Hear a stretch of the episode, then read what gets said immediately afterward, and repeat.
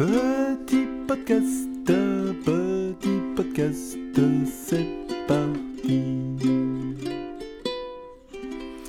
Salut et bienvenue au podcast Green Zebra où on parle de ukulélé et de musique, où je te donne des clés pour progresser, atteindre tes objectifs et partager de la musique autour de toi.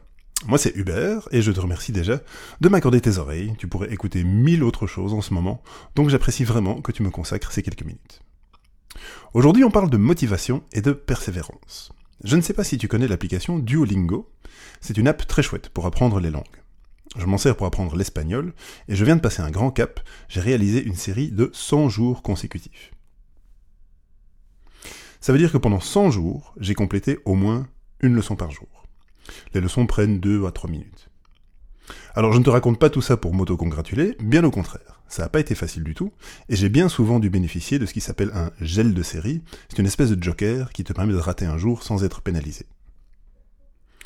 Ce que je trouve intéressant, c'est qu'au cours de ces 100 jours, je suis passé par plusieurs états d'esprit. Au début, j'étais méga motivé.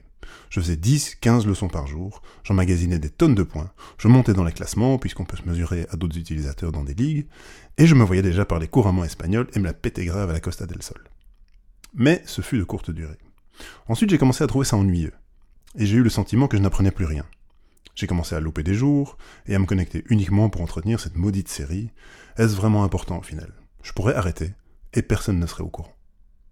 Je me suis donc mis au minimum syndical, une leçon chaque jour, et on n'en parle plus. Comme ça, si ma motivation revient, je peux reprendre ma série, et ce que j'aurai fait ne sera pas perdu. Et c'est seulement là, au bout de quelques jours à ce rythme, que j'ai commencé à vraiment profiter et à sentir du progrès. La morale de tout ça, c'est que pour le ukulélé, c'est pareil. Au début, quand on découvre, on est chaud patate. On joue tous les jours, on découvre plein de chansons, plein de chansons, pardon, on fait plein de progrès, et c'est chouette.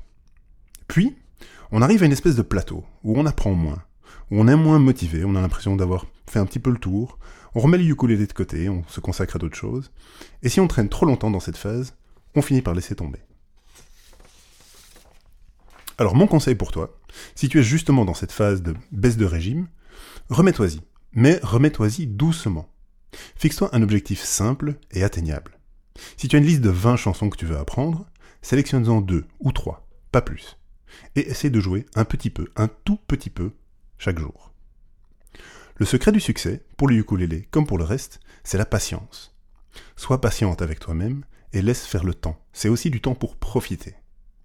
Le temps te permet également d'assimiler progressivement. Il faut du temps pour comprendre et du sommeil pour assimiler. Là-dessus, moi je vais dormir. En attendant le prochain épisode, je te souhaite une très belle journée et à bientôt